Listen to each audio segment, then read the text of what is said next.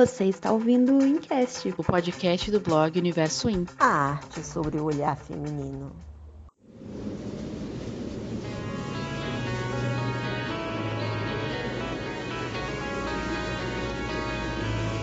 All the leaves are brown,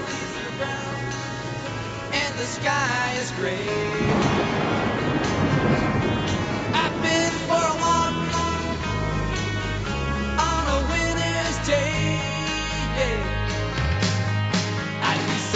Olá, universo! Tudo bem com vocês? Quanto tempo! Depois de muitos meses de ato, a gente está de volta com o nosso podcast para falar aqui um pouco sobre cinema, séries, obras, livros e muito mais. Esse é o Encast número 86 e uh, estamos de volta então em 2022, né? Depois essa ainda está tá rolando né, a pandemia, mas hoje em dia um pouquinho menos péssimo do que foi em 2020, 2021, já com vacina, né, com muitas outras coisas diferentes. E então estamos de volta. Hoje a gente vai falar sobre obras difíceis de entender ou obras que as pessoas julgam difíceis de entender. Eu sou a Clarissa Maris. Eu tô aqui com as minhas colegas de blog, né, de podcast, a Lívia Andrade. Oi, Livi. Oi, meninas. Nossa, quanto tempo, hein? Pois Oi, é. Oi, muitos meses, muitos meses depois. Acho que é o primeiro, é o primeiro podcast que a gente grava em 2022, né? Então, é... faz muito tempo, nossa. A gente Muita... todo mundo teve alguma, alguma coisa, né, pra, pra enfrentar nesse tempo, né? Então é isso, né? E agora nós estamos de volta. e com a Michelle Alves. Oi, Michelle, tudo bem? Olá! é, tudo bem com vocês? Eu estou morrendo de saudade de conversar aqui os nossos papos contraídos. Nossa, muita saudade mesmo. Eu também tava com muita saudade. E a gente optou por fazer esse formato lista, né, na nossa volta. Acho que é um formato bacana, assim, divertido, né? Foi a Liv até que nos sugeriu e a gente acatou a ideia. Porque é mais divertido, a gente pode falar de várias obras diferentes, pode tratar de um tema que interessa muitas pessoas. E para voltar então e para falar de lista, a gente decidiu listar algumas obras difíceis de entender, ou que pelo menos possuem essa fama, né? Porque essa ideia de ser difícil de entender também é um pouco subjetivo, depende de cada um, né? Da bagagem que cada um tem, do que cada um assistiu de filme, o conhecimento que cada pessoa tem mas tem algumas obras que têm essa fama independente de quem tá, esteja assistindo, né, meninas? Sim, é, é até o que a gente estava conversando em off aqui. Eu acho que realmente muitas obras é, são difíceis de entender é, por uma razão, é, como você disse, subjetiva, né? Porque, enfim, cada um tem um ponto de vista diferente, né? É, sobre algo, então é, tem isso. Tem também quando a trama ela é complexa. No geral, por exemplo, é, nem tá aqui na lista, mas eu acho que é até interessante. É algo que confundiu todo mundo. Que é, foi aquele discurso do arquiteto em Matrix Reload, sabe? Que, tipo, é um discurso super complexo, cheio de palavras difíceis, não sei o que, não sei o que lá. Aquilo ali, tipo, é, é, é, é um, é algo é, hiper complexo, sem necessidade, assim, que confunde todo mundo, né? Tem esse lado difícil também. E tem, é claro, o roteiro ruim, né? Tem filme que a gente não entende porque o roteiro é ruim também. E a culpa não é nossa, né? de não entender. Aqui eu acho que nessa lista que a gente fez tem uma mistura de vários. Tem uma mistura daqueles que são subjetivos, tem uns que são é, é, é, porque o roteiro não colabora, você precisa buscar informação de outro lugar, e isso é algo que eu quero comentar também, porque tipo, se o filme não te mostra tudo, não te, não te dá todas as informações ali, e eu não tô falando de ser explícito, eu tô falando de ter as informações ali, então tem algo de errado, né? É, mas enfim, a gente vai de, discutir isso é, mas eu acho bem legal que tem várias, esses vários lados, assim, da dificuldade, né? E que pode ser fácil para você pode ser difícil para mim e vice-versa, né? É assim, é até assim, é, é um pouquinho complicado a gente, na, pelo menos para mim, na minha cabeça, é, realmente falar o que, que é uma obra difícil, né? O que que... Porque, não que eu que eu, ah, porque é super, ou, ou até desdenhar da obra, ah, não, porque é, é ruim ou, ou, ou, tal, mas eu acho que é uma coisa que cada um tem a sua, o seu, a sua ideia do que, é uma obra difícil, né? E que nem a gente estava conversando aqui, né? Até antes da gravação, é, que vai depender muito também da bagagem né, que a pessoa carrega é, de conhecimento é, e de disposição também, né? Estava comentando aqui de um que a gente vai comentar. Eu achei um, um chato e acabei não me mergulhando muito na história. Então, para mim, acabou que ficou sendo um pouquinho mais difícil entender. Né? A gente vai comentar sobre isso, mas é isso. É isso. Então vocês podem também discutir lá no nosso blog, nas redes sociais, o que vocês acham, né? Se essas obras são difíceis mesmo, ou se vocês têm outras obras que vocês acham difíceis que a gente não vai não comentar aqui por algum motivo. Então a gente tá no Instagram, né? Universo em tudo junto, tá no Twitter, Universo Underline in, e tem o nosso blog, né? universoin.wordpress.com. Mas antes da gente ouvir então os comentários de vocês, vamos começar a falar que a gente fez uma lista, né, que eu falei para vocês. E a primeira candidato da lista, eu tenho que confessar assim que eu nunca assisti direito, assim. Eu assisti algumas cenas, eu sei que é uma, é uma obra muito cult, clássica, né, hoje em dia. Uh, mas eu nunca assisti assim direito, nunca assisti tudo, eu assisti só algumas cenas.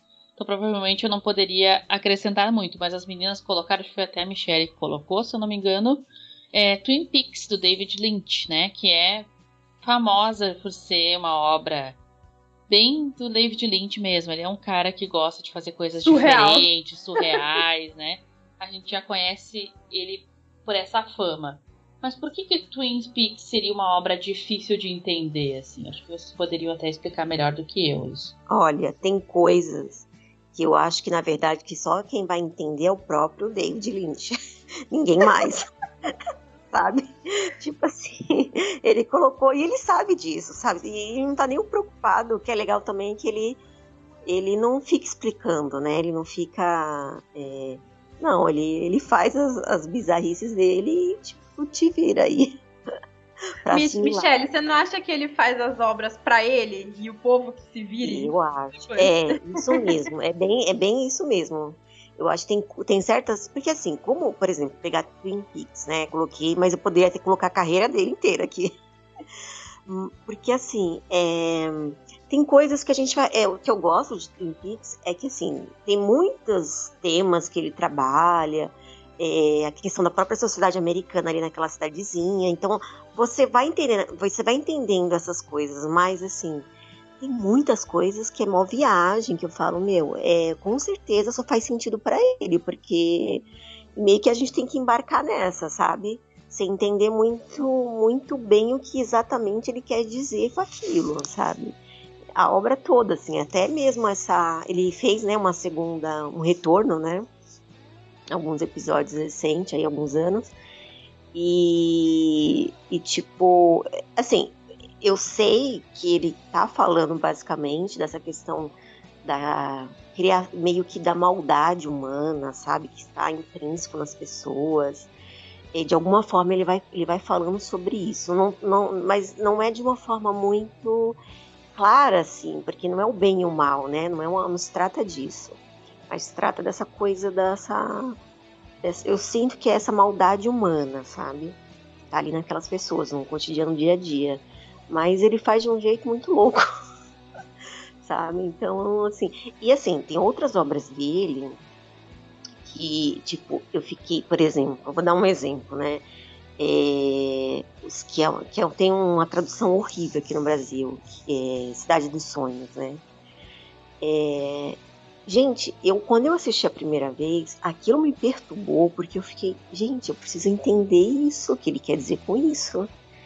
É, não é difícil, assim, quando você entende, depois que você entende todas as. É, é te, procura entender o, o que, que, ele quis dizer, aí você fala, tá, ele fez bem. Porque tem, a, que nem a Libby falou aqui, ah, tem aquela coisa que é, também, ah, que tem o pedante, ah, que ele quer se fazer difícil, mas na verdade é, sabe, só tá sendo pedante ali na história, não, não, não, não tá legal.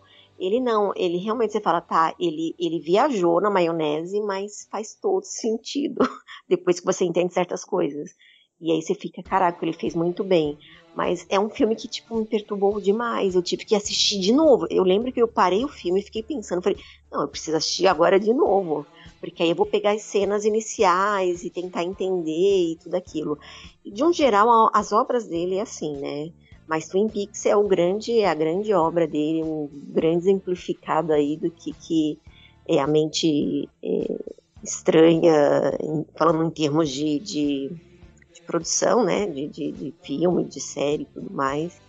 Mas é umas coisas muito assim. Gente, aquela mulher com tronco. Lívia, aquela mulher tronco na mão para cima e para baixo, sabe? É, é, foi até eu, é, essa atriz, ela participou também agora dessa segunda, é, vamos dizer, essa continuação. E ele até fez uma homenagem, ela aparece, porque ela estava já doente terminal. Ela foi lá e participou, né? É, então você vê que tem um envolvimento dos atores, também cria um, um elo assim com, com ele que é bem interessante também, assim, de se ver, sabe? Tipo, eu acho que eles também devem meio que embarcar na loucura, assim, fala, tipo, não tô entendendo o que tá acontecendo, mas vamos lá. e, e, e, é estranho, tipo, o, o Twin Peaks original, é, ele deu até um rolo, se, se você for pegar pra assistir online, assim, é, eu lembro que eu fiquei muito confusa, é, porque, tipo assim, eu peguei, só que tem, tem um piloto que eles fizeram que ele, o piloto é basicamente um resumo da história inteira, tipo, da série, assim. É algo muito bizarro, porque é, vai acontecendo um negócio muito rápido e de repente tem uma pessoa com nanismo atrás da cama. Eu fico, diabo, o que tá acontecendo? O que, que é isso, senhor? E aí depois eu fui. aí depois eu fui pro próximo episódio e nada daquilo tinha acontecido. Eu falei, o que, que é?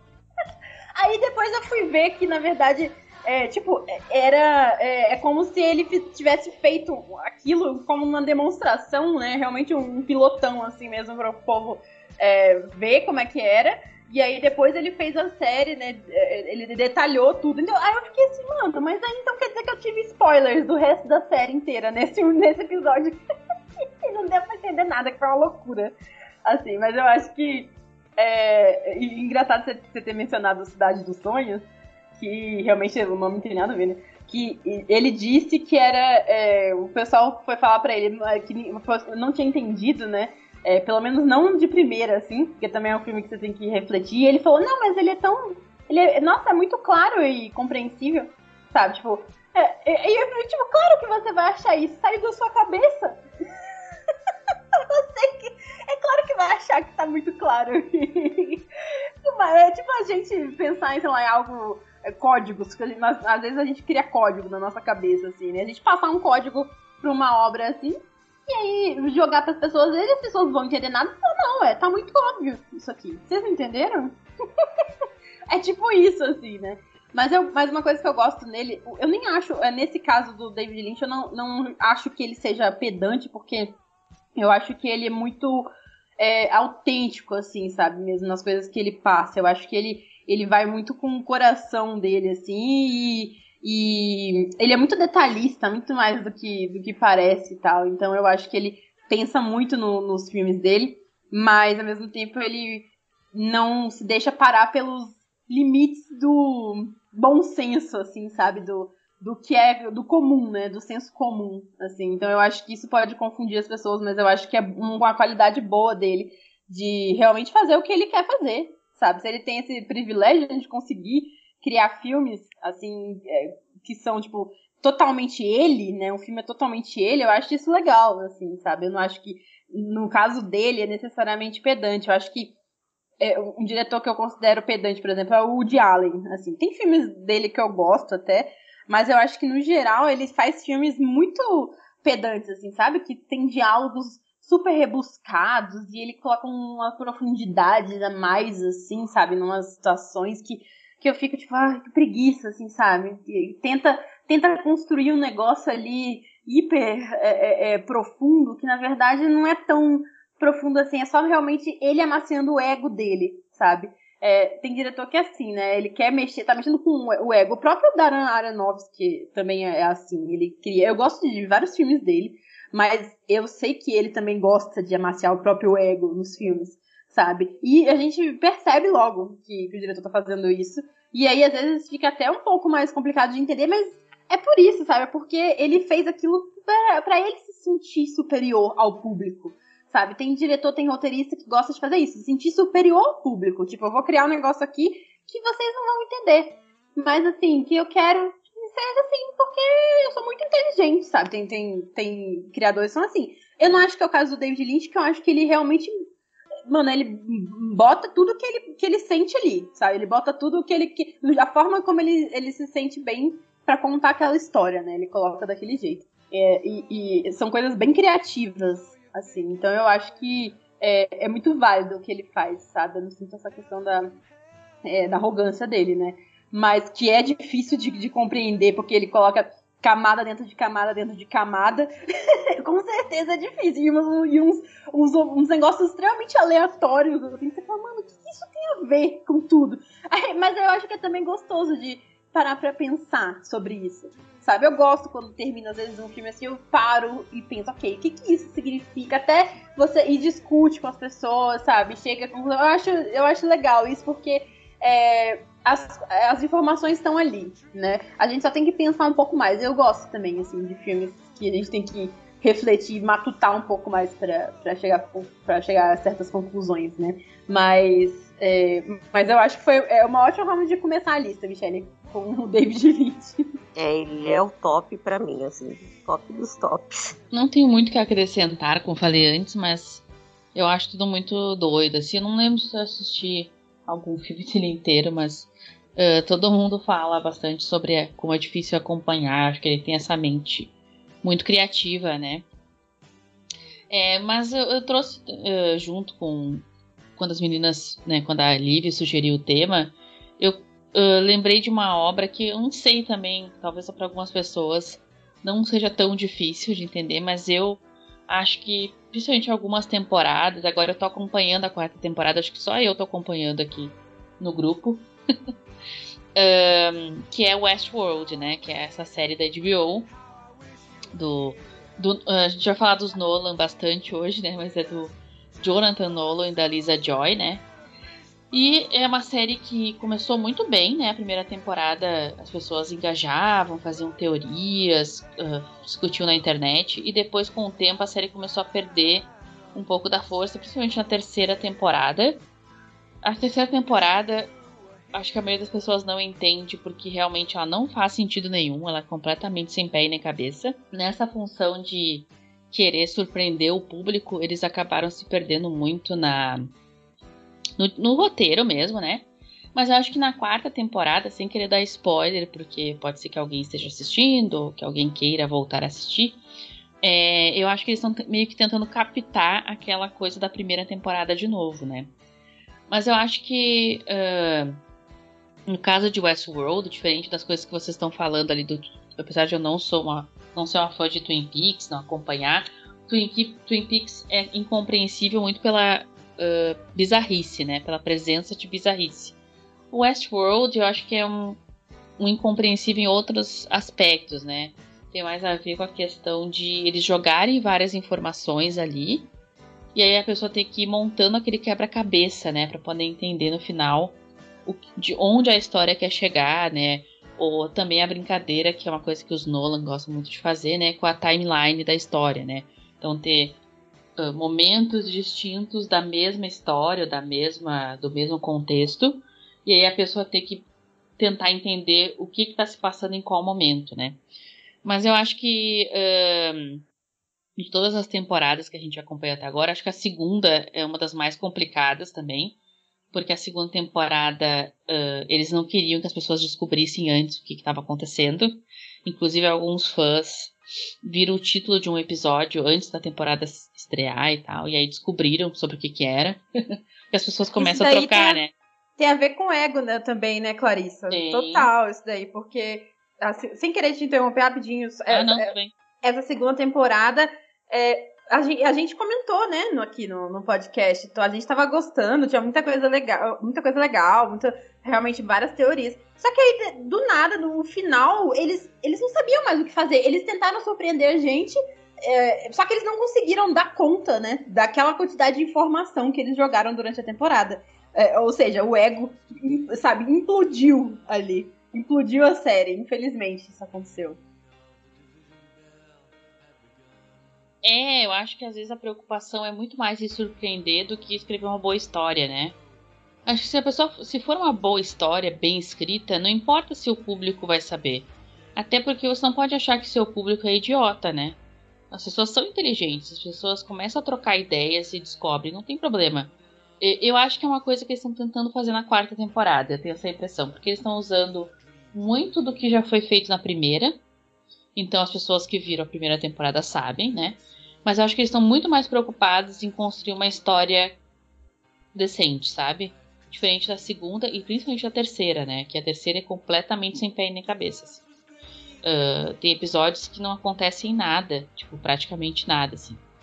E então eu acho que quando o, os roteiros se preocupam com isso, eu acho que né, as coisas fluem melhor, assim. E é o que tá acontecendo na, na, um pouco nessa temporada nova, assim, eu tô sentindo isso. E fico feliz, porque é uma série que eu gosto, eu gosto dos personagens, gosto dos atores e tal. É legal de acompanhar. Mas eu acho que a terceira temporada recebeu tanto backlash, eh, backlash, backlash, que eles uh, resolveram botar o pé para trás um pouco, sabe? Mas vocês acham, concordam que acham, acham Westworld difícil de entender? Ou qual é a opinião de vocês sobre a série, assim, a percepção? Porque vocês conseguiram uh, interpretar bem melhor do que eu, porque eu acho que vocês têm muito mais conhecimento de ficção científica do que eu, por exemplo, né? Tem muito mais background. Eu assisti poucas coisas, pode ver que a maioria das coisas que eu, as meninas estão falando eu não assisti, né? Então, mas para vocês, assim, como é que vocês percebem essa série? Não, então, Westworld é, ela é a princípio é, complicada. É, é aquela coisa também que, que é bom falar assim que é, quando a gente está assistindo alguma coisa, a gente tem que se dedicar à, à história, né? Foi aquilo que eu falei, se eu acho chato, eu me perco, eu me disperso, e aí eu já, já, já foi. Não consigo pegar o barco de volta. E o Westworld não, não tem isso, pelo contrário, né? É, a dinâmica é, da, da, falando da primeira temporada, né? Ela é toda é, trabalhada no que você fica tipo, meu, o que, que tá acontecendo? O que, que, o que, que tá acontecendo e o que, que vai acontecer? Tem essas, tem essas duas coisas, né? Você tá entendendo o que você viu e para tentar entender o que, que pode acontecer ali agora. Então ela, ela, eu acho que talvez para quem não é da ficção, quem não está acostumado a ver ficção científica, então vai ter muita coisa ali que é, é, principalmente em relação à né, questão do, do, da inteligência artificial e tudo mais, pode ficar meio confusa toda essa parte, sabe? É, não, não acho que a trama em si, você vai percebendo que vai que tem ali tipo uma, várias conspiraçõezinhas, você já vai perceber, acho que dá para a pessoa que está assistindo ali perceber que vai estar tá as pessoas tramando, querendo alguma coisa, isso acho que você percebe, sabe? Então, alguma coisa ela vai entender. Eu acho que, a princípio, é, pode ser as partes mais técnicas, não, mas eu acho que, que ela é boa porque ela te faz pensar, falar, não, caramba, deixa eu pensar aqui, né? Não tô só consumindo uma série, assistindo é, de forma assim aleatória, sabe? Então, porque é, é, é legal, é, eu acho que a gente tem que assistir, tem coisas que eu assisto que eu falo, não, eu quero sentar e só rir ou eu quero sentar e só ver uma coisinha leve, sem pensar muito. Mas tem coisas que eu gosto muito de sentar e falar: caramba, o que, está acontecendo, né? O que, que é isso? Então é uma série assim. Então eu, eu agora fiquei com vontade, Clarissa, de assistir a quarta. Não tava com tava com zero vontades. Nossa, tá muito legal a quarta. Tá bem interessante então, assim as coisas que eles colocaram. E o PH Santos tá fazendo uns vídeos também, tem umas, umas análises bacanas, assim. Eu tô assistindo semanalmente, assim. E eu gostei, assim, do, da, de como eles encaminharam a, a, série. Acho que vai ficar. Vai ser uma boa temporada, eu acho. Clarice, acho que você faz a mesma coisa que os meus pais. Meus pais estão assistindo também a quarta temporada e eles, depois eles vão lá e veem o vídeo do PH. É que o PH explica as coisas de um jeito mais filosófico, sabe? Eu acho que uhum. ele tem muita leitura de filosofia, porque a série tem muita filosofia, né? Tem muita filosofia. Isso é uma coisa que eu acho que algumas pessoas enchem um pouco o saco, né? Mas eu acho interessante, né, essas discussões existenciais que a série propõe. E ele pega muito isso e ele transforma tipo uma crônica, sabe? É bem interessante, é bem bom mesmo. E muitas pessoas elogiando ele porque é uma coisa bem acima da qualidade, assim, que a gente vê no YouTube hoje em dia, sabe? Então eu faço isso também, assisto o Westworld, depois já vou pro canal dele para ver. E vi, hoje em dia tem bem menos gente discutindo a série, né? Na internet, assim, do que era na primeira temporada. Mas ainda discuto com algumas pessoas, algumas coisas e tal. Mas a gente vê que a preocupação deles não é mais só fazer um plot twist e tal. Mas mais é escrever uma história que vai de um lugar pro outro, sabe? Então isso é uma coisa boa, né? Você acha que então que eles, volt... eles simplificaram, né? Voltaram às raízes. Volta... É, voltaram às raízes. É bem. Uhum.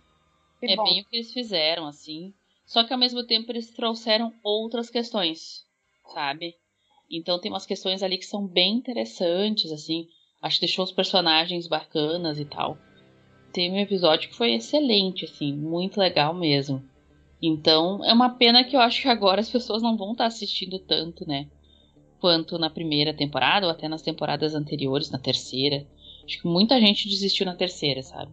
Então é uma pena, mas acontece, né? Quando você oferece uma temporada ruim, as pessoas uh, desistem, né? Porque tem, tem tanta série pra assistir. Pra é, exatamente. É, coisa que você fala, ah tá, não, foi legal, então eu vou partir pra boa, vou, vou olhar essa daqui, ó, né?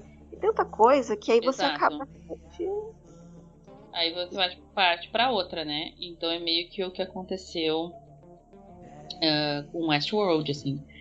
Mas vamos ver como é que vai terminar essa temporada e se as pessoas vão voltar ou não pra, pra série. Uhum. Bem, bem, lembrado essa, essa questão da, da filosofia. É uma coisa difícil, gente, né? É, tem, tem, coisas que eu vou. Quando eu vejo que tem alguma coisa que é relacionada à filosofia, eu, vou, eu, tenho que pesquisar, porque eu não sou formada em filosofia, não estudei. Leio alguma outra coisinha assim, que eu né, vejo algum outro vídeo, explicações, né? Assim, então, assim, é uma coisa que é legal que me leva a pesquisar até né, essas referências filosóficas. Então tem Exatamente, uma coisa bem interessante o jeito que eles. Eu acho que, que isso é uma coisa que deixa difícil uma obra. Eu acho que é uma coisa que uhum. acaba um pouco é mais porque difícil. é muito abstrato, né? Filosofia. Uhum. Tem como. É, aí, ou então a sua. A, a tendência é a pessoa ficar didática demais, né? Ficar explicando é. cada coisinha. Às vezes eu acho que o Westworld tem um pouco disso também. Mas acho que nessa temporada tá mais equilibrado, assim talvez para atrair um público mais, né, porque é uma produção grande, envolve, né, muito dinheiro e tal, então assim, eles têm que ter uma audiência alta, então talvez, não falando, menosprezando a audiência, mas assim, tipo, deixar um pouquinho mais fácil, mais didático. Mais acessível, né? Uhum. Isso, mais acessível para a pessoa entender um pouco melhor, sabe? Talvez por isso que seja é, bem, é, como é que fala, é positivo às vezes, né? Uhum. Então, talvez seja por isso, né? É, tem, tem obras que não, né? Que tipo, eles jogam de um jeito e falam, meu, parece que a gente é burro, parece que ele subestima, né?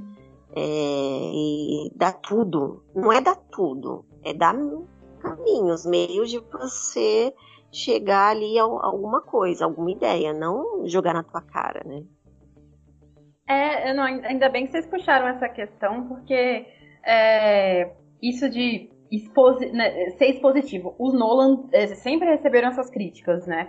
De que eles são super expositivos e, e, eles explicam demais, eles sentam com, né, com o público e explicam tudo. Ah, não, porque isso, sendo que acho que Interestelar é o filme que, que recebe mais essa crítica, né? Aliás, Interestelar é um filme que ou é, você ama ou você odeia, é bizarro, né? Mas é, os Nolan, eu, eu, eu entendo isso, isso, tipo, Interestelar até me incomoda um pouco, realmente, porque eu acho que o diálogo não cabe ali dentro, sabe? Se fosse, por exemplo, em Inception, também tem um lado expositivo, mas eu acho que faz um pouco mais de sentido, porque tem é, a, a, Ariadne lá, né? Que é o personagem do Elliot Page. E, é, a, a Ariadne serve como orelha, né? Então, assim, ela não sabe de nada realmente que tá acontecendo ali dentro do filme. Então, assim, faz sentido. Ela é a gente, né?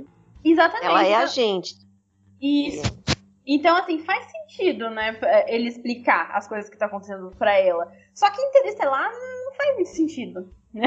As explicações, porque ele, eles estão dando explicações científicas pro povo que já entende disso, assim, sabe? Tipo, então, é, é como se, sei lá, eu, eu, quisesse explicar um conceito básico de linguística para Clarissa, que é doutora em linguística, assim, sabe? Tipo, não faz sentido, assim, sabe? É, os diálogos, como eles colocaram isso. Então, eu acho que esse é um problema, entendeu? Não exatamente só a exposição, mas como é, ela é feita. E também tem outra coisa que, que às vezes me, me irrita, porque assim, você pode ter é, essa exposição, mas de uma forma saudável, uma forma menos óbvia, uma forma menos cafona, que é você coloca todas as informações dentro do filme, mas você não fala sobre isso, você mostra. Entendeu? Eu gosto muito disso. Você simplesmente é, tá lá, tá tudo lá, sabe? Tipo, as coisas estão acontecendo e tal, mas você não precisa sentar e falar sobre o que tá acontecendo sabe? Eu, eu, gosto, porque aí você tira suas próprias conclusões depois, você é, interpreta, você discute, sabe? Você reflete sobre isso, porque o filme te dá essa munição, ele só não, não é, atira para você, entendeu? É, e, e eu queria logo puxar um filme aqui que é um clássico, que eu acho que ele peca nisso, e olha que é de um dos maiores diretores de todos os tempos, né, que é o Stanley Kubrick.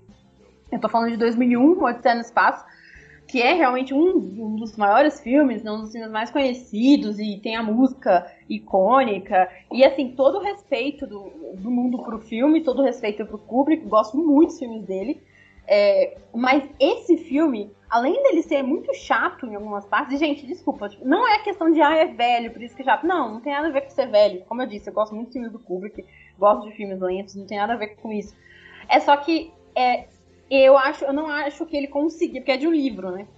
Eu não acho que ele conseguiu passar é, tudo que ele, que ele queria passar pra gente entender a obra, entendeu?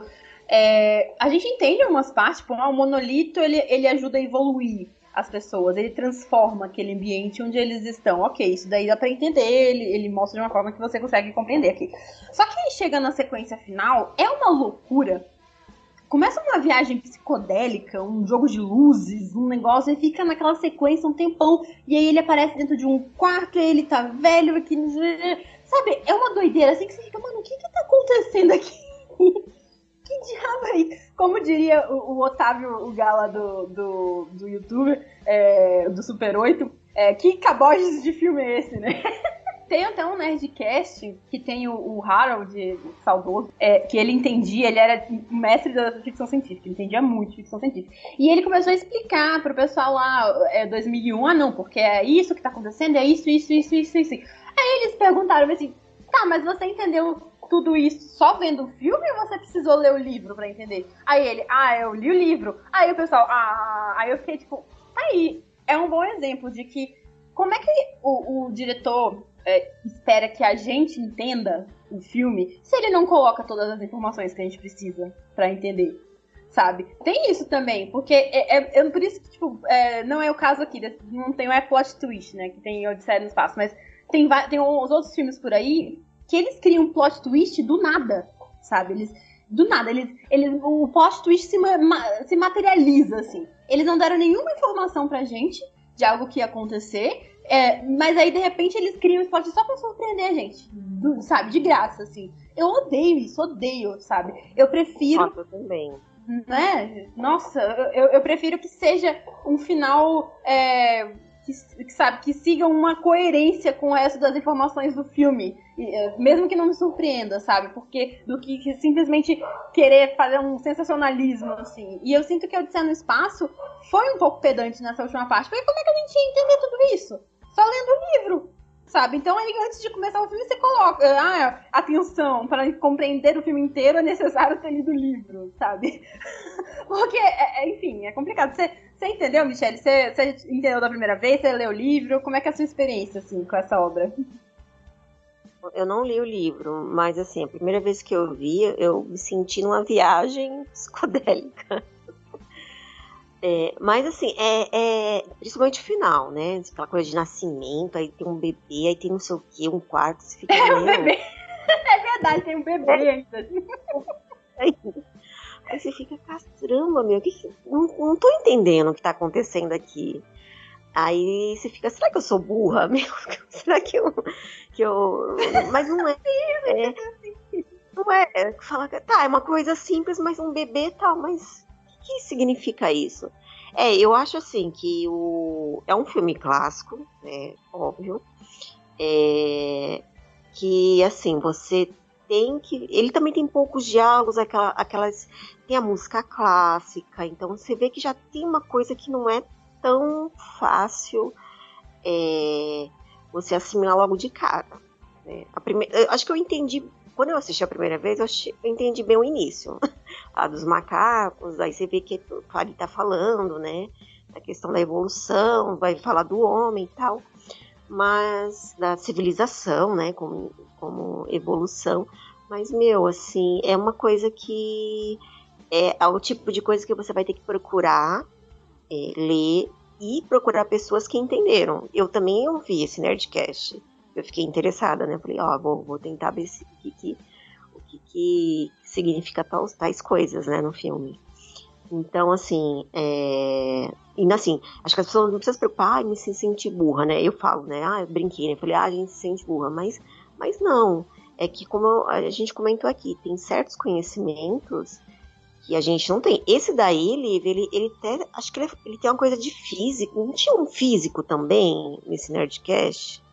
Acho que, se eu não estou enganada, alguém é, assim, não, da é, é, acho que é, é, o Harold que você tá falando, é, é dele mesmo. Mas ele, ele, não é, ele era, não, ele não era físico, ele só realmente, tipo, entendia muito, assim, de Ah, tá, pensei que ele era... É, tinha bastante conhecimento nessa área, então, assim, você vê que... Sim. Então, assim, você tem que ter um conhecimento em determinadas áreas, e aí, tipo... Aí por isso que eu gosto de procurar até... É que nem a Clarice falou, ah, quando terminar show, eu, eu assisto o vídeo, o vídeo do do PH, né? Eu também faço isso em algumas obras, sabe? Porque, tipo, e não é falar, ah, eu não entendo, eu preciso de alguém para explicar. Não, eu quero ver o que, que a outra pessoa entendeu. Às vezes eu, eu, vejo, eu vejo vídeos e falo, não, não concordo com isso, não concordo muito não com isso, com que a visão que a pessoa teve. Mas eu gosto de fazer isso também, sabe? De, de ver e falar, pô, pra, pra tu, o que, que tu entendeu? disso? O que, que significou para ti isso aqui? Né? Qual foi a sensação? Qual foi o sentimento que despertou em ti? Sabe? Então, é, eu acho que é, também o fato de, de, a gente considerar uma obra difícil é quando a gente também precisa procurar outros meios para entender que não foi ali bem na hora, né? Tá ali exatamente na hora que você capta o que você precisa estudar alguma coisa sobre isso. É, mas isso de precisar estudar para ver um filme antes é complicado, né? Sim. o ideal era poder ver o filme e já ficar de boas, né? É, eu até comentei com as meninas, assim, meio por cima, antes do, em off, né? Antes da gente começar a conversar aqui. Uh, que é um filme que não é. Eu até falei, né? Argumentei com as meninas, eu não achei difícil de entender uh, a obra, na verdade, né? Mas eu acho que é uma obra que tem muita informação. Até a, a Michelle complementou porque ela leu o livro. Eu não li o livro, eu só assisti o filme. E esse último filme do Villeneuve, que é Duna, né? Uh, eu fiquei meio muito, muito momentos do filme, fiquei com vários pontos de interrogação assim na minha cara, tipo, tá, mas quem é essa gente? Tá, mas o que tá acontecendo aí? que lugar é esse? Sabe? Onde é que eu, aquele meme? Onde é que eu tô? Onde é que eu tô aqui? Quem é você? e as meninas que estavam assistindo comigo, eu tava assistindo com duas amigas, elas também estavam confusas assim. E eu acho que que infelizmente acaba que o livro faz falta, né? Para quem não leu, no caso eu e elas não lemos. Uh, depois eu assisti um vídeo, um vídeo bem longo, de uma hora e pouco. Até posso deixar postado só quem quiser assistir. Num canal chamado Alt Shift X, ele é em inglês, né? Não sei se todo mundo uh, consegue acessar, mas uh, é, para quem consegue entender e tal, vale a pena, porque ele explica muito da mitologia de Duna, né? De tudo que tem por trás do universo na construção de universo, de galáxias e tudo mais, das línguas, das religiões, porque é um universo bem complexo, pelo que eu percebi, né? Eu trouxe esse assunto para a roda e até a Michelle falou algo que eu achei interessante, uma pessoa que leu o primeiro livro, que o livro é muito é, arrastado mesmo, né? O livro é não tem muita ação e eu senti falta disso nesse primeiro filme. Lembrando que o primeiro filme é só a adaptação só da primeira metade do primeiro livro. Então tem muita água para rolar ainda. Ou não, né? Porque o livro é arrastado. Mas eu acho que é difícil de, de juntar né, tudo isso. E se tu não tem a leitura do livro prévia, eu acho que muita coisa fica perdida mesmo, sabe? Eu acho que até no final, assim, o saldo é positivo. Tu consegue, ah, ok, entendi. Ok, tá, entendi o que, que é, qual é o propósito dessa história, propósito desse menino, né, que é o, o, o Shimbalaê lá que faz. Mas, por exemplo, a, a personagem da, da, da Zendaya, ela aparece uns 15 minutos do filme inteiro e ela só dá close no filme todo, assim, sabe? Eu acho que faz é, pose, né? Faz pose, olha pra câmera. Tanto que depois descobriram, né, que ela ficou tipo dois dias só nas filmagens. Porque na real, assim, a personagem dela tem pouca. Nessa parte da história, pelo menos do filme, né? Tem muito pouca. Uh, não podia dizer relevância, mas assim, participação mesmo, sabe? Uh, quando parece que a história dá uma boa engrenada, é que o filme acaba. Mas uma coisa que a Liv falou que eu achei que eu concordo plenamente é que o filme acaba muito abruptamente também. Eu acho que o Villeneuve não soube fazer a decupagem correta de escolher, os roteiristas né, do filme, de escolher o momento exato para o filme acabar, sabe? Eu acho que ficou faltando uma coisa mais épica, assim, mais um cliffhangerzão, alguma coisa mais assim para deixar a gente naquela vontade de ver o segundo volume, né, que já tá sendo gravado agora, né, inclusive. Mas enfim, eu acho que Duna é esse exemplo. Tem outros universos, agora a gente vai ver série de Game of Thrones que vai estrear em agosto, né, House of the Dragon. Tem também a, o The Rings of Power, né, que é a série do Lord of the Rings. Essas obras gigantescas assim, né, que tem muitos personagens e todo esse universo construído eu acho que a dificuldade justamente é organizar essas informações, né? Não sei se vocês têm. E eu senti isso com Duna, né? Pelo menos. Não sei se vocês têm essa sensação também. É, Duna, é, foi que nem eu, comentei, né, com vocês. Eu falei, nossa, mas como é que vai ser, assim, em termos de, de, de ser atrativo, né, no cinema? Porque não é um. A história não é uma história de, de ação propriamente dita, batalhas e não sei o que, né? É, eu acho até que eles colocaram até mais coisas que tem no livro, por incrível que pareça ali. É, deram algum jeito de tentar fazer algum, algum momento ali de ação.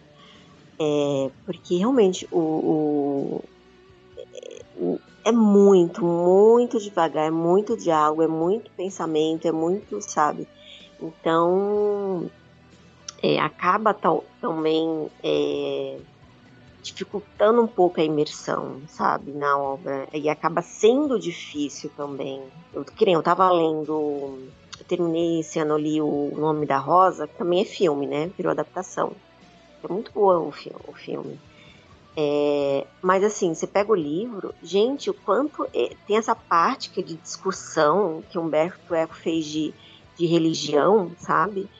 Que também está é muito importante em Duna, né? Falando da religião, que é uma coisa bem, né, uns temas é, que, que, a história trabalha. Então aí entra numa coisa de descrição, de conversar, que você fica, caramba, né? Será que eu estou conseguindo entender realmente tudo aqui? É, e você acaba meio que se dispersando um pouco, né? Então acho que também é uma característica assim de obras que é mais, ela é mais assim, parece que ele tá desenvolvendo ali, mas tá tipo contando uma história, mas é, daquela daquele tema que nem religião e e só que acaba de um jeito que é muito mais falado, né, e pouco mostrado. Que é isso que a Liv comentou também, que é, a, é, tem aquela coisa, né, não fale, mostre. Então é mais interessante quando você vê o conceito aplicado. É que nem você pegar um livro, né? De, de, de um livro técnico, você vai ler, nossa, eu, eu pego. É chato ler, eu pego meus livros de biologia, né? Você vai ler, pô, é chato, é. Porque é conceito. Agora, quando você pega um outro livro que você vê a aplicabilidade daquele conceito, aí sim é, se torna mais interessante. Né? E... Isso é exemplo perfeito, ó. Tinha que ser professora para dar um exemplo desse. é que nem quando. É, falando de professora, né? Quando, quando a gente dá um conteúdo, é, a gente explica, né? Começa explicando. Às vezes você começa dando a situação problema, né? A gente chama de situação problema. Que você vai dar um, uma descrição de um, um, um, algo que ele vai aplicar o conceito. Então, hoje até as, é, os vestibulares, que os Enem é muito, é muito assim, né? Ele não tem aquela o que é isso. Não, você tem que você tem que aplicar o conceito naquela situação que ele está te mostrando. Né? Então eu acho que é, é bem isso, sabe? Quando você tem. E, e Duna, é, ela, ela, ela não é isso, ela é muito, como eu falei, blá blá blá blá blá blá blá blá blá blá e não mostra efetivamente ali. Você tem ali as traminhas, tal, você tá vendo ali, mas é muito falado, sabe? Não tem aquela coisa de ser tipo, vai citando Games of Thrones, né? As crônicas de Fogo. Você tá vendo ali, tá acontecendo situações mas você sabe que tem alguma coisa por trás ali. Você não sabe o que, que é, mas você vai. O jogo legal é você tentar descobrir o que está acontecendo ali por trás de uma. De uma. É, uma conspiração, sabe? Então, é, é isso. É, é, isso se torna mais interessante. Claro, eu acho que tipo, o diálogo ele tem que ter como principal função, assim, é mostrar o personagem, né? A personalidade daquele personagem, né? Não expor a trama em si, né? É, o, Tarantino faz isso muito bem. Tem muita gente que às vezes não entende, acha besteira alguns diálogos dos personagens. Não, gente. Ele tá. Aí fala, tipo, ah, mas ele não tá falando nada essencial pra trama. Tá, ele tá falando dos personagens. Parece que os personagens estão discutindo trivialidades, né? Coisas assim, aleatórias, mas na verdade eles estão dizendo muito sobre eles mesmos ali. A gente tá conhecendo os personagens, né? a gente está é, é, descobrindo ali, sabe, os estilos de vida deles, é, é, o caráter deles, as características, sabe? Então, assim, é, o, o, o, fato, o fator principal do, do diálogo é, é esse, servir a isso, né? Os personagens. O problema é quando é, esses personagens só falam coisas é, essenciais para mover a trama sem nada, sem. como é que eu vou dizer? Que nem vocês falaram, só expor sem é, falar sobre eles mesmos, sabe? Sem, sem, sem os próprios personagens é, é, deixarem claro quem eles são, né? Como se eles só fossem realmente é, é acessórios pra, pra, pra trama, sabe? Eu não gosto disso. Eu sei que tem gente que gosta disso. Eu assisti uma série até, não sei se, se a Michelle assistiu, que é Foundation, né? Que ela é baseada no livro do Asimov e tal. E, mano, essa série não. me não assistiu, não? Você chegou a ler o livro? Não, também ainda não, mas tá na minha lista porque é um clássico, né? É, é um clássico. E, tipo, eu não gostei muito porque é desse jeito que eu tô te falando. É, é, tipo, os personagens não têm personalidade, sabe? Eles, eles só servem para poder falar sobre a trama, expor a trama através do diálogo sabe? E eles não. Você não conhece eles direito, você não sabe como é que eles são direito. Não tem diálogos é, íntimos, assim, sabe? Que é, você tá descobrindo mais sobre eles. É, os personagens não têm carisma nenhum, isso foi algo que me irritou muito é, nessa série. E, e, parece que no livro é assim também, que o Asimov ele gosta de falar sobre a parte mais técnica, né? A parte mais realmente a ciência, né? A parte mais científica. E ele deixa os personagens um pouco de lado, assim. E, bom, eu, pro meu gosto, é, não é muito, né? É porque o que eu curto mesmo é desenvolvimento de personagem. Eu curto personagens complexos, né? Quando os personagens que estão ali movendo a trama e tal, eu gosto assim, né? Por isso que eu gosto tanto do, do Tarantino. É, mas então, quando isso acontece, quando, quando é, é que nem a gente tá falando, quando os diálogos só servem para aquilo, sabe? fica, fica algo vazio, parece que a trama fica um pouco vazia, né? Parece que não tem carisma, parece que, sabe, é tudo engessado. E aí acaba, a gente acaba nem conseguindo prestar atenção. Às vezes, sabe, a, a obra não consegue é, é, prender nossa atenção e a gente não entende direito as coisas porque a gente não estava prestando atenção, porque a obra simplesmente não, não, não pegou. Então, assim, tem essa questão. Eu sei que muita gente adorou Duna, né, e tal, mas enfim. É, eu vi que muita gente, porque já tem uma bagagem a mais também, né? Enfim, então. É, mas eu acho legal a gente discutir isso. É, bem isso mesmo. Essas obras são interessantes, né? Pra a gente ver o quanto a construção de um mundo é complexa, né, para se fazer e tal. E tem também aqui essa obra que eu não. Esse filme que eu não assisti, acho que só a Lívia assistiu, que é o Cosmópolis, é esse o nome? Uh, sobre o que, que é esse filme, Lívia? é, antes de falar do Cosmópolis, como a gente estava falando de Duna, que é do Villeneuve, é, eu queria mencionar o Homem Duplicado, que também é, é do Villeneuve, é, baseado num livro, outro livro aí, baseado no livro do Saramago, e que é, é mano, esse esse filme, é, eu juro que, tipo assim, aqui foi até engraçado que tipo, a minha mãe assistiu primeiro. Porque tem, tem o Jake Gyllenhaal, aliás, o Jake Gyllenhaal de barba, né? Maravilhoso, enfim, comentário à parte. Ai, ai. ai, ai, né? É, e aí a minha mãe assistiu o filme e ela chegou pra mim e falou: Olha, eu não entendi nada. Aí eu falei: Ok, deixa, deixa eu assistir pra ver, né? Se, o que é que eu consigo entender. Aí eu assisti, terminei o filme e fiquei. Oi? eu fiquei com um monte de, de ideia, mas eu também não, não consegui. Por algum motivo, assim, tipo, eu realmente não consegui entender. Aí depois eu fui ver um, uns vídeos, né? Consegui é, é, analisar, é, ver análises sobre o filme, ver mais sobre o livro e tal. E, e aí eu parei pra, pra ver e falei, mano, não é tipo, não é tão complexo assim, mas ao mesmo tempo é muito complexo. Porque, o, o basicamente, a história fala sobre. Ah, deixa eu falar, falar a sinopse, né? Caso alguém não tenha.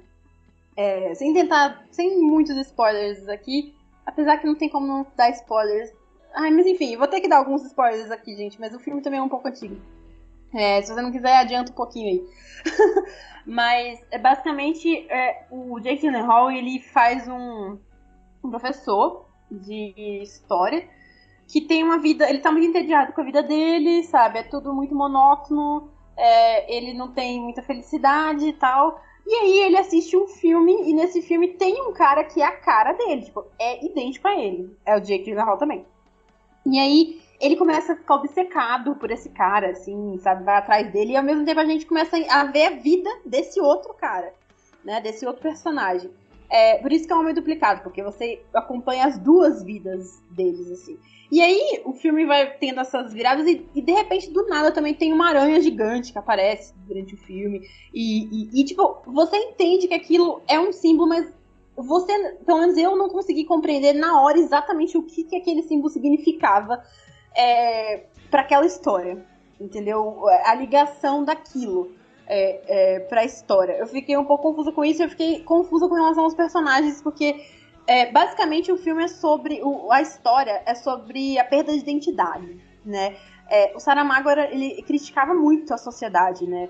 É, ele criticava muito o egoísmo humano, é, a parte ruim do ser humano, é, a perda de, é, dos nossos valores né, básicos, assim.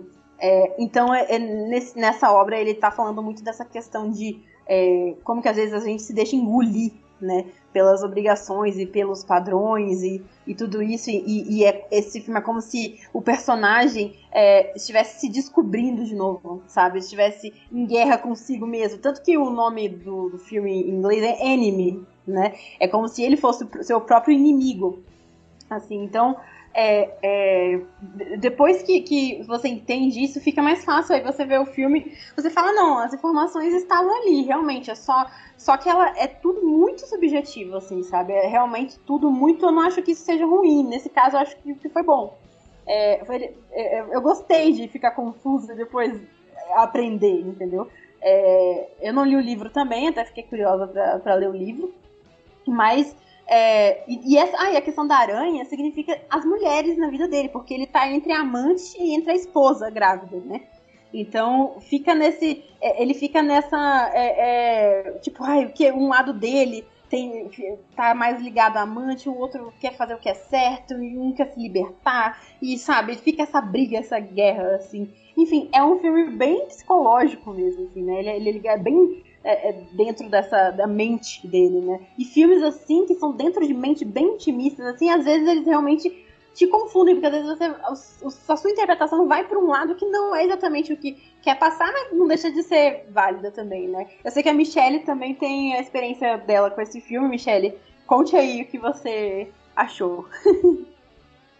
Não, o que eu ia falar, tava falando da aranha, né? Que assim, é, a gente comentou também aqui, acho que a gente comentou dos símbolos, né? Das simbologias, que às vezes tem que.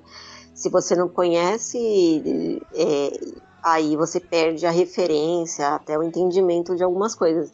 Mas, por exemplo, aranha, se você sempre vê aranha, alguma coisa, quando, quando o diretor, o autor, ele usa aranha como símbolo, é só lembrar que é por causa da teia. Na hora da, da, da aranha, também fiquei confuso. Falei, nossa, mas o que, que é essa aranha gigante aí, né? Mas aí você lembra da teia. A aranha tem a construção da teia que você que prende, né? Então, tipo, é meio que isso. Ele fica, ele fica ali, né, preso. E que vai, como ali falou, representa, no caso a aranha representa as mulheres na vida dele. Então ele tá ali meio que preso a elas e sem saber se conseguir sair. E no caso, é um negócio, como é grande a aranha, grande, imagino que aquilo é uma coisa muito grande na vida dele, né? Muito assim, tipo, que toma grande parte da vida dele. Então, são essas coisinhas que assim, a gente vai aprendendo, né? Com, com, com o tempo, quando a gente vai assistindo as coisas. Então, quanto mais você assiste, mais você vai aprendendo, mais quando você vê é, esse tipo de filme, que nem o Homem Duplicado, aí você vai entendendo algumas coisas, né? Mas realmente, no, no... é um difícil, mas como a gente falou, é gostoso, é um difícil gostoso. Você vai. que não é de nenhuma maneira. É, vai, vai subestimar a inteligência do, né, de, de quem está assistindo, ou sabe, ou é assim, ah, eu quero ser difícil, então eu faço isso. Não porque é a obra do Saramago, né? Baseado na obra do Saramago, que eu não li, aliás. Eu quero muito ler também. E, mas é, é assim, é um, é um tipo de filme que você fica, caramba, é, é, é eu não estou entendendo muita história, mas eu sei que tem um significado, porque às vezes né, você fica, ah, eu sei que tem um significado, não é aleatório, não é coisa, eu só não estou entendendo no momento, né? Vou ter que juntar aquilo, né? Porque tem aquelas coisas que é difícil só por ser difícil, né? Que também a gente já comentou aqui. Ah, só para fingir que é difícil, que, nossa, trazer um grau de intelectualidade para a obra. Não. É, é, tem, tem, tem o, quando é bom, difícil, bom, é assim. É assim tem que ser. Mas você tinha falado do, do Cosmópolis, eu vou falar rapidinho, não vou ficar não me estender muito sobre, sobre Cosmópolis, não. É, ele é um filme. Mano, é, é um filme do Cronenberg. É, o Cronenberg, quem conhece ele, sabe que ele é um diretor que gosta de bizarrice, né? E, mas acho que esse é um dos filmes menos bizarros, praticamente falando. Assim. É, ele é com Robert Pattinson. É, e, e, assim, quando você vê a sinopse do filme, você, você acha que vai ser tipo um filme mó é, interessante, porque, tipo, é, vai, ok, a sinopse é a seguinte um milionário, na verdade ele é bilionário, um jovem bilionário, pega a sua limusine é, e atravessa a cidade para cortar o cabelo. Batman? Essa... O The, o The Batman. The Batman. The Batman. é, inclusive, esse filme é um Robert Pattinson recém-saído de, de Crepúsculo. Ele, ele foi, foi, acho que foi tipo um dos primeiros filmes que ele fez depois de, de Crepúsculo. E ele já mostrou que ele queria sair né, dessa vibe teenage, assim, dessa vibe adolescente, né? Eu acho bem legal isso. É, que ele já buscou, tipo, um, o Cronenberg. Depois ele trabalhou ainda com o Cronenberg mais algumas vezes. Ele sempre buscou obras bem diferentonas, assim, para trabalhar. Eu acho bem legal isso, né? Mostra o interesse dele. É, mas enfim, mas essa obra em si. é, tipo assim, aí você vê essa sinopse e fala. É, é, ok, parece interessante porque eu gosto de, de, de obras que tem um conceito simples, sabe? Mas elas têm uma riqueza no diálogo, que é isso que eu falei, o diálogo entre os personagens, você descobre os personagens, tem todo aquele desenvolvimento de personagem, né? O personagem sai do ponto A ao ponto B, e, e até chegar ao ponto B, ele passa é, por várias mudanças, né? Pelo caminho. Tipo, alguns dos meus filmes favoritos é, tem isso, né? Tem, tem essa premissa, eu gosto bastante disso. Só que esse filme, mano, ele é muito é, é, ele, ele realmente passa a maior parte do filme dentro da limusine.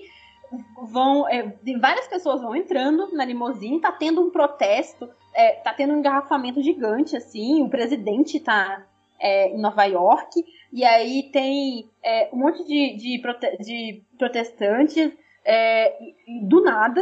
E aí o pessoal vai entrando no, no, carro dele, vão discutindo as coisas com ele. Só que os diálogos, como eu tava falando com as meninas aqui, parece do automático, sabe quando você clica na sugestão, assim, no celular, que você tá é, vendo a, a, as sugestões de palavras, e você vai clicando e vai formando uma frase completamente aleatória. Tá falando, você tá falando, eu tô lembrando agora tudinho. Eu falei, nossa, agora que eu não associei o nome, não lembrava o nome do filme. Mas você tá falando, tô lembrando tudinho. É isso mesmo, os diálogos muito. Exatamente, parece que, parece que, eh, sabe, são palavras aleatórias no diálogo, assim. E todos os personagens são muito é, é, engessados. O personagem do Robert Pattinson, nossa senhora, ele, ele, eu acho que essa era a intenção mesmo do, do Cronenberg, assim, sabe?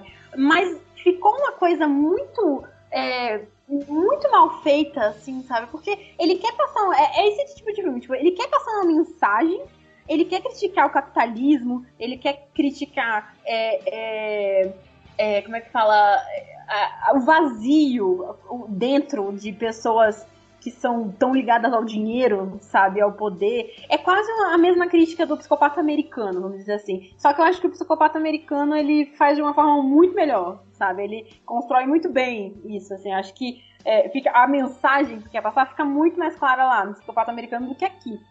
Aqui é, é, tem vários diálogos que não levam a lugar nenhum, assim, sabe? É, nem pra construção do personagem em si, eu acho. Porque é um monte de, de, de, de coisa pedante, é aquele negócio da pedância, assim, sabe? Vou usar essa palavra. Eles começam a discutir, falar uns negócios, umas filosofias meio baratas, assim, sabe? E, e, e nossa, é, é pseudo profundo, assim. Eu fico, gente, não tem necessidade disso, assim, sabe? Tipo, é, é, é, porque parece que aquilo não agrega em nada, não agrega o personagem, não agrega a trama, mas era para agregar, entendeu? Era pra gente estar tá sentindo aquilo, era pra estar tá, é, é, é, tendo aquela conexão. Você consegue compreender a crítica geral, mas mesmo assim parece que é um bando, um monte de enrolação, entendeu? Só para poder realmente ter essa. a pessoa, sabe, o roteirista se achar inteligente naquilo, que também é baseado no livro, enfim. É, então eu achei bem, bem raso, assim, achei que, não sei, não foi uma boa adaptação, eu não sei o que que o Cronenberg estava pensando sobre isso, sabe? Mas eu não gostei tanto assim, não. Eu acho que ele poderia ter feito é, um pouco diferente, sabe? Acho que poderia ter trabalhado um pouco melhor essa questão do, dos diálogos. Tipo, se no livro é assim, é, enfim, o livro deve ser ruim também, aquelas. Mas é, agora que você lembrou, Michele, me diz aí também, porque você não ficou confusa do, durante os diálogos deles? Não, totalmente. E, tipo, é um negócio que fica só ali, né? No, no, no dentro do. Já fica meio estranho. A ação tá. A, a história tá se passando ali dentro daquele, daquele carro. E aí entra um, entra outro, e você fica. Mas que, o que, que estão falando? Não tô entendendo. É é, é, é muito assim. Eu, eu, acho que eu não entendi mesmo esse filme. Eu não entendi, não. Eu, faz algum tempo já que eu assisti, eu acho que eu tenho que pegar de novo pra, pra ver. Mas talvez agora, né? Com outro olhar. Mas assim, eu lembro de, dessa coisa de entrar personagem, aí conversar uma coisa é, nada a ver com, com ele, e ele fica ali, e, e bem lembrado ali, essa coisa meio robótica dos personagens.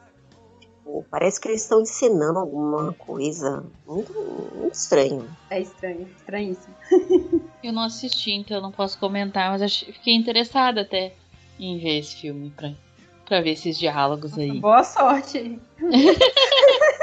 não assiste cansada, senão você vai dormindo durante Porque, não, é sério, eu tava, eu tava assim, tipo, nossa, eu tive que pausar numa hora lá, porque não dá não pra assistir no final do dia assim, nossa senhora, que diabo é isso, gente? Ai, já não basta a vida que é confusa. Que é confusa, é. a, gente, a gente falou disso de personagens robóticos, né, nesse filme, que, que não faz muito sentido ali. Mas tem um, um, diretor que eu gosto muito, que ele faz obras bem bizarras, assim, que eu curto, que ele é bem criativo. Nossa, pensa num cara original. Eu queria muito saber o que se passa na cabeça desse ser que é o Yorgos Lanthimos, né? Ele, ele dirigiu um monte, muitos filmes. Ele ganhou mais notoriedade aí por ter feito a favorita, mas a favorita nem, é, nem é um dos filmes que eu mais gosto dele. Eu gosto bastante de Dentes Caninos, gosto de é, O Sacrifício do Servo Sagrado. E eu gosto do Lagosta, que é esse que eu, que eu ia falar. É, o Lagosta, ele é um filme que, tipo, você entende, você, você consegue entender o que, que tá acontecendo ali. Só que ao mesmo tempo, é, ele é esse tipo de filme que a gente tá falando que coloca as informações ali, mas não explica, sabe? Ele, ele joga ali, tá tudo, tá, tá, tá no filme, tá na obra, tá na história, é, mas você não. É, mas ele não. Como ele não para pra te explicar, pra falar, tipo, é, é, ah, não, porque isso está acontecendo por conta disso, disso, disso, disso. É, então aí você tem que tirar as próprias conclusões. E, e eu acho isso legal, assim. E eu vejo que muita gente fica confusa com relação a esse filme. É, o, o, o Lagosta, eu escolhi o Lagosta. O Sacrifício do Servo Sagrado também é um filme que gera muita confusão pra galera aí. que acho que às vezes as pessoas gostam de pegar a parte prática e esquecem do que realmente importa na história, né? É, e nos filmes do, do, do, do Lantimos, ele faz muito isso, né? O que importa às vezes não é a praticidade, não é como ele fez isso. É o porquê que ele fez isso, né? É, no, no Sacrifício do Sagrado, é totalmente. Essa é a questão, assim, sabe? Tipo, não importa como o garoto conseguiu deixar a família dele doente. O que importa é, é porque ele fez isso e, e as consequências disso, né? É, e aqui no, no Lagosta, gente, é, tem uma das tramas mais originais, assim, que, que eu já vi. Que, tipo, você não pode ser solteiro. É bizarro. Se você for solteiro, você vai para uma instituição, é, é, você, se, você tem que ir para lá, é obrigatório. E aí, você tem um tempo, um período de tempo, se você não encontrar uma pessoa para ser seu parceiro, você vira um animal. Você tem que virar um animal pro resto da sua vida. E você escolhe qual animal você, você tem que virar. E o, o, o Colin Farrell, que é o personagem principal, é, ele é, decide que quer virar uma lagosta, né? que ele gosta de lagostas. lagostas são legais. Ele dá a explicação dele lá. E, e tipo, é, é, engraçado que ele chega nessa instituição com um, um cachorro. E ele fala que cachorro é o irmão dele, que não conseguiu encontrar um parceiro ou uma parceira a tempo e virou um cachorro, né? E, então você. E assim, não é, o, o importante aqui é que é a mesma coisa do sacrifício sagrado. Não é como. Ai, como que eles viram animais? Não importa. Isso não importa, não é isso que importa. O que importa é todo, todo, todo esse esquema por trás, assim, sabe? Tipo, é, o que isso significa? É, porque, assim, também não é só isso dessa questão deles serem sol, é proibido ser solteiro. É, quando eles têm um grupo de rebeldes na, que são é, totalmente contra essa é, isso de ter casal, porque o mundo é formado por casais. E, tipo, se você tá andando na rua sozinho, eles te param e te é, pedem para você mostrar uma carteirinha que prova que você tem é, é um cônjuge. é bizarro isso, né?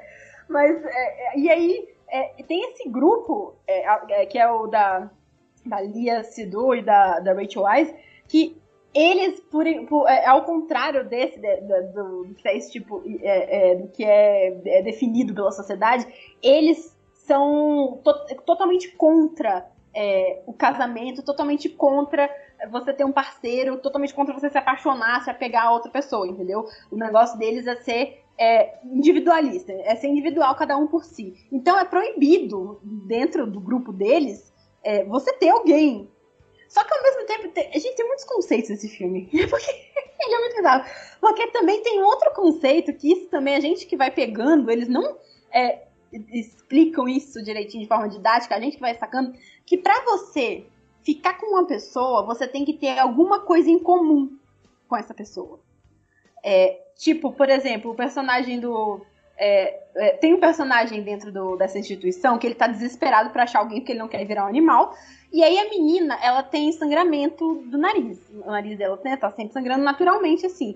E aí ele vê essa menina, um outro personagem lá, e, e ele é, é, decide se, é, se machucar pro nariz dele sangrar para poder ele fazer par com essa menina. Ou seja, além de ser obrigado é, a, a, a sociedade ser composta por casais, você tem que ter alguma coisa em comum com o seu casal. E isso é uma parte importante de, que, que, liga o Colin Farrell com a Rachel Wise depois, porque os dois são míopes. isso é muito bom também. Porque tem isso, ah, você é míope? Sou, ah, eu também sou. E aí, tipo, só que aí ao mesmo tempo eles são proibidos de ficar junto porque eles estão em outro, no, no, outro grupo, depois que ele, enfim, que, que sem querer dar muito spoiler, mas já dando, né, que ele consegue fugir da instituição. E aí tem toda essa questão de é, é, sabe, enfim, é, eu não quero falar muito mais porque vale muito a pena assistir é, esse filme, mas tem toda essa, essa sabe, é, é, esse conceito, assim. E eu acho muito boa essa crítica de, tipo, estabelecer o que a gente tem que ser e o que a gente tem que gostar e o que é certo e o que é errado, sabe? e, mano, não, sabe? E, todos os personagens são robóticos, eles falam de forma fria e eles falam assim, desse jeito assim, sem muitos tom, todos os tons são assim. O Colin Farrell fala, fala exatamente assim, desse jeito, sabe? Tudo rápido, tudo sem emoção, assim, sabe? E é de propósito, porque é, eles são. É, eles não têm vida, sabe? Eles não têm é, propósito, eles só fazem o que, eles, o que mandam eles fazerem. De um lado ou de outro, eles só fazem o que eles mandam, o que, são mandados. Então, é, é, muito bom. Eu gosto muito, vale a pena é, assistir esse filme. Vale a pena assistir todos os filmes do, do Yorgos Lanthimos, é, porque ele, ele sempre é muito niilista com as coisas que ele fala, mas ao mesmo tempo ele, ele mostra como que a gente é complexo e como que, que se, a gente, as pessoas tentam podar essa nossa complexidade, vai dar ruim. sabe? A gente passa por um período de, de indiferença, mas depois essa, mas isso explode depois e a gente acaba prejudicando outras pessoas, sabe? Então é, é muito bom. O nosso elenco também é, é ótimo. Assim, tem até a Olivia Colman lá também. Enfim, vale muito a pena assistir, mas assim, assista com isso na cabeça. Não fica tentando entender como que vira animal, como que isso acontece, como. Entenda por quê, entenda pra quê. Entendeu? Então, essa é uma dica que eu dou pra quem vai assistir os filmes dele. Mas é, vale muito a pena, eu gosto bastante. Eu vou até rever, porque assim, por mais que se passe ali na né, ele se passa basicamente a história naquele hotel, é tipo um hotel, né? Eles. É, tipo isso, é uma instituição meio hotel, assim. É, então, aí, mas tem uma açãozinha ali, tem um, quando eles saem, quando eles têm aquelas equipes. Aí, assim, é, é, é uma coisa, é uma coisa, história bizarra, mas é gostosa. Eu não sei explicar direito, não sei como, como falar. É, é, é, uma, é uma história assim, tipo. É, é, bem isso que tu falou. Tem, tem histórias que é assim. Você não tem que se preocupar com a, dar uma explicação é, de como vai acontecer, né? Do como e tal. Mas sim comprar aquilo e, e seguir, porque não, isso não é importante. O importante é outra coisa. É, lagosta ser outra coisa pra história, não como ele vai se transformar numa lagosta. Ou Exatamente. é muito, nossa, é muito bom mesmo, muito bom. Vou rever esse final de semana, olha, fiquei com muita vontade de ter contando a história, vou rever. Muito bom o filme. Ai, vale a pena. Aquele tipo de filme criativo que você fica, mano, onde é que isso vai dar? é muito bom. Vale a pena ver os outros dele também. São muito personagem, né? Tu não ficou aflita assim? Eu fiquei, ai meu, o que, que vai acontecer com Sim. ele? Ai, tô com medo.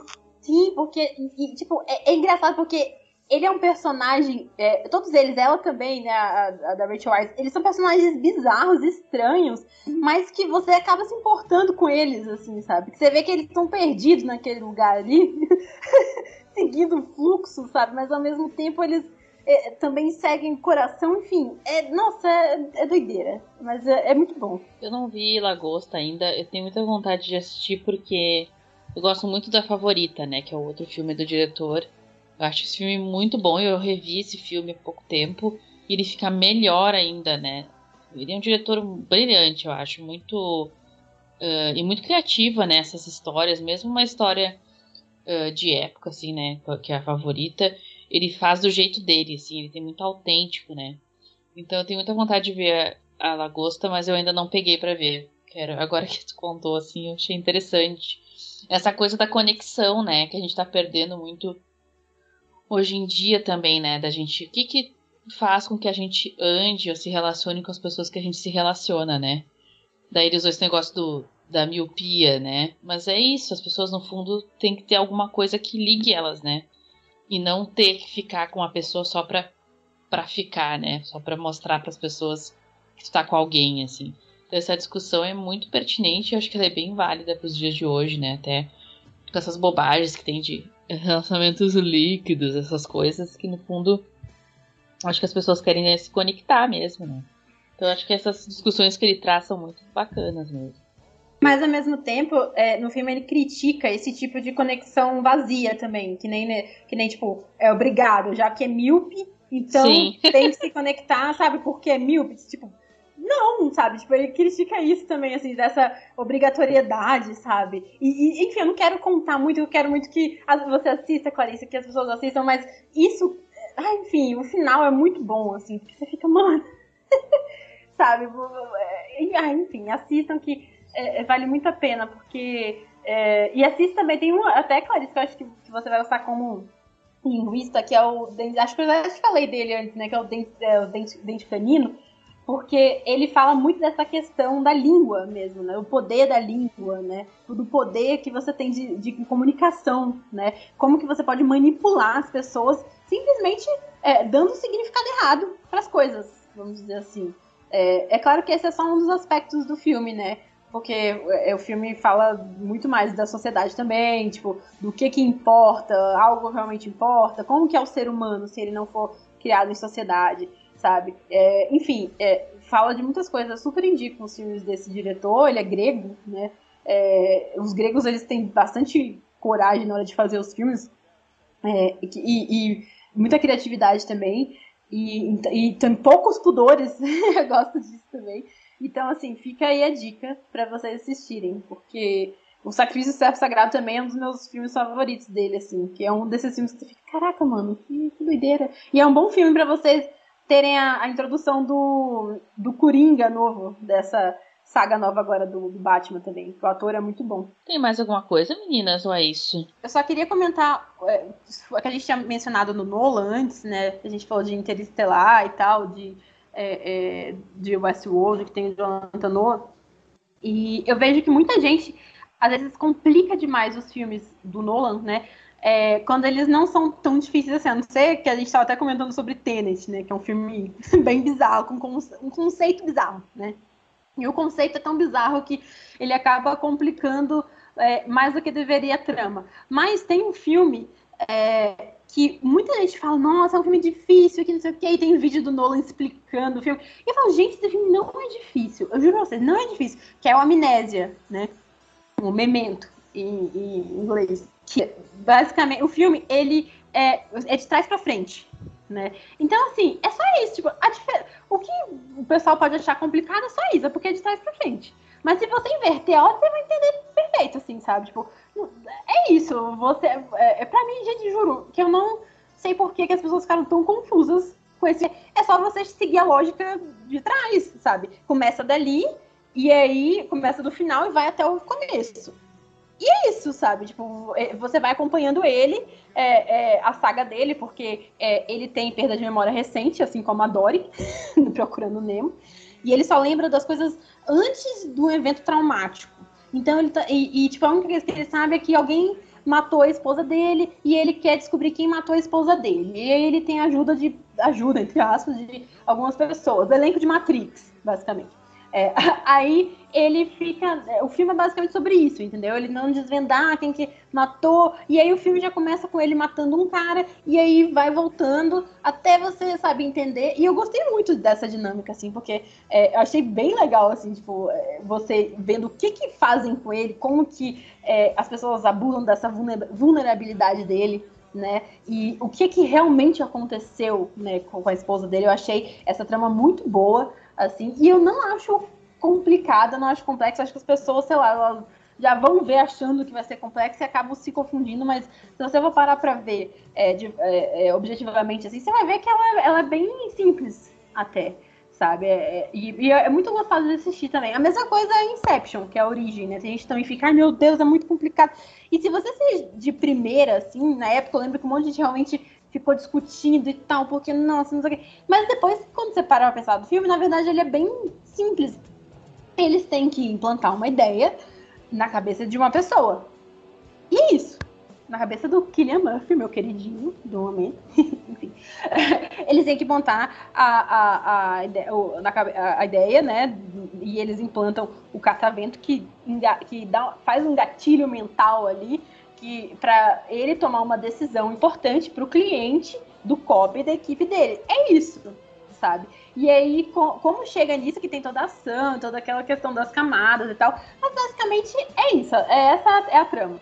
Né? Então, assim, eu acho que os filmes do Nolan são muito mais simples do que parecem, é só você realmente tentar é, enxugar, assim, sabe? Ver de uma forma mais é, é, prática do que achar já, ah, porque é do Nolan, então, nossa, então deve ser mais complexa do que parece. Não, na verdade é mais simples, assim, parece não ser Tenet. Tenet realmente, esse negócio de entropia, isso daí é algo tão abstrato e, e uma coisa tão engraçada até, assim, que, que, sei lá, acho que não ficou muito bem no roteiro dele. Mas enfim, é só isso que eu queria comentar sobre o Nolan mesmo, né? Porque ele sempre aparece nessas listas, assim, mas eu acho que é, não é para tanto, sabe? Eu gosto muito do, dos filmes dele, é, mas não é tão difícil quanto vocês pensam, assim, é só vocês realmente verem dessa forma mais é, objetiva, assim, sem glamourizar tanto. Concordo. Concordo também. Acho que o Memento é bem o caso de desconstrução, que é o que eles fazem na, em Westworld também, toda hora. Desconstruir a timeline. Fazer uma coisa não linear né? Porque a gente tem muito essa coisa. Mas o Tarantino faz isso também, né? Da não linearidade da narrativa, então. Não é também. É inovador e revolucionário? Não. mas naquela meia hora. é tipo isso, sabe? Então, mas eu acho que é só dar essa. essa uh, como é que eu vou dizer? Uh, aparece, né, que não é tão, tão. que é muito complicado, mas aí se a pessoa pensa um pouquinho assim tenta entender como é que a questão do tempo, do espaço é construída, ela mata a charada, né? Porque eu acho que é bem onde o, o Nolan gosta de complicar, entre aspas. Dunkirk também, né? Tem aqueles. É, é que Dunkirk é um filme mais. É um filme de guerra, né? E tem também muito apelo visual e tal. Então até acho que as pessoas não, não, não é famoso por ser complicado, mas ele se passa é a mesma o mesmo acontecimento, só que visto de três pers perspectivas diferentes, em que se, em tempos diferentes, né? É, então, então isso que é o truque do filme. Então tem terra, água e mar, água e ar, né? E aí, em cada um se passa num momento distinto da timeline. É como se ele pegasse a timeline e ficasse brincando, assim, né? Agora eu vou mostrar essa parte aqui, agora eu vou mostrar essa parte aqui. Tem um vídeo dele no YouTube, do Nola mesmo, explicando sobre o Memento. Aí ele faz uma linha num quadro, assim, e começa a explicar. O filme é isso, isso e isso. Eu peguei essa parte aqui do meio e botei aqui. Peguei essa parte. Entendeu? Então isso, é. é. Mas não precisa. Vi. Não, nem precisa, é. é. É, não precisa, porque, tipo, não, assim, parece muito óbvio, assim, o que tá acontecendo. O filme mostra isso, tipo... E Tenet eu... também tem isso, se for Sim. pensar, né? É, também. Apesar de ser uma, mais, mais, mais loucuragem, né? É, é porque mas... é um conceito bem abstrato, né, ali no, é. no Tenet, assim. É, mas, mas o Memento, é, é, tipo, ele realmente mostra bem, assim, sabe? Dá para você ver pelas cenas e tal. E, e, sinceramente, eu não entendo porque o pessoal acha tão complexo assim. É, tem a ver talvez com a questão do complexo para cada um, né? Não sei. Talvez seja isso. E eu acho que ele também gosta de ser o cara complexo. Que, gosta. Tem gosta. um pouco do ego dele também, né? Tem que lembrar disso, assim, que tem. Ele, ele vende muito nessa perspectiva, né? Os, os, os, filmes dele e tudo mais. É, tem que, tem que baixar um pouco a bola aí, tem que fazer esse Oppenheimer aí, o filme que ele vai fazer agora, com Killian Murphy principal, a Florence Pugh, a Emily Blunt, tem que, tem que arrasar nesse filme, Nolan. Pelo amor de Deus, olha, olha esse elenco. Olha o elenco, queridos. ai, ai. Às vezes a gente pega uma coisa simples, né, um conceito simples e faz uma baita de uma história, né? E, e às vezes fica mais, bem mais complexo do que pegar uma coisa e ficar botando um monte de conceito só para for the sake of, né? Só ficar complexo. Né? Então é, é muito de questão de perspectiva mesmo. É, a gente tem que. Acho que os criadores têm que focar na mensagem, não na. É, é, é tipo, no, na, no rebuscado, assim, sabe? Não para poder, né, fazer algo super super complexo. Não, você tem que pensar no que você quer passar, na mensagem que você quer passar. Se para chegar até lá precisa seguir um caminho complexo, ok. Mas se o caminho complexo for o seu objetivo final, o filme fica vazio. Uhum, é verdade. É, eu acho que é a pergunta, né? Para onde quero ir, né? O que, que eu quero e para onde eu quero ir? Acho que a Isabela Boscov fez essa pergunta no vídeo dela. É, tá, mas é, é, uh, o que, que eu quero com esse filme, né? Eu tô fazendo esse filme, essa, contando essa história pra quê? Pra quê? Pra quê? pra quê? pra quê? Fofoqueira. tô contando esse, essa história por que motivo? O que, que eu, é a mensagem, né, que você tá falando? Eu acho que se a gente tem essas perguntas um, claras, assim, né? A gente sabe responder, acho que já tem um, um bom caminho andado, assim. Claro que não é garantia de que o filme vai ser bom, né? Precisa desenvolver os personagens, a história, pode escrever diálogos bem escritos, tem todo um processo, né, que a gente sabe que uma história exige. Mas eu acho que já começa bem. Eu acho que tem pessoas que não sabem muito bem pra onde ela quer. Eu acho que elas querem causar, né? Aí quando causa, só por causar, fica vazio mesmo, não tem jeito, né? Sim, foi, foi o caso do Lars von Trier em Ninfomania, que é só isso, ele quis causar. E aí fez aquele filme lá que exato, é um exato. filme bem vazio, assim, sabe? É, a personagem é completamente, tipo, whatever, né? Tipo, eu não. É. Claro, a gente fica com pena dela. Eu assisti Ninfomania. Eu fiquei com pena dela em alguns, algumas uh, cenas, assim, mas eu não senti, tipo, conectada com a personagem. Porque eu acho que pior, só pior que o, o que é aquele Love, que é dele também. Né? Nossa! Né? Aquele filme é completamente sem nexo, assim, sem alma, né? O filme completamente desalmado mesmo, assim. Não, é só soft porn, só isso. É. E aí, tipo, os personagens são bem sem graça, são são bem apáticos, assim, tipo. Aí eu acho que realmente fica muito vazio mesmo. É, pois é. É isso então, meninas. Querem falar mais de alguma obra ou alguma conceito, alguma coisa que vocês gostariam de abordar? Não, eu acho que eu falei Não, bastante gente... já. Bom, a gente fez uma lista meio enxuta para a gente comentar melhor sobre as obras, mas é claro que tem muito mais a se falar, então se vocês têm mais exemplos, mais obras que vocês gostariam de mencionar, é só conversar com a gente lá nas redes sociais. A gente está no, já falei, né, no Instagram, Universo em Tudo Junto, tá no, no Twitter, Universo Underline In. A gente também tem nosso blog, pode ir lá comentar no, no, no blog, Universo em Tudo Junto, Y e N, né? www.wordpress.com e até o próximo podcast, então, com mais um tema. Podem sugerir temas também que vocês gostariam de ver. Agora a gente está voltando aí com tudo, tá bem? Muito obrigada pela audiência e pela companhia. Até a próxima. Tchau. Tchau, gente.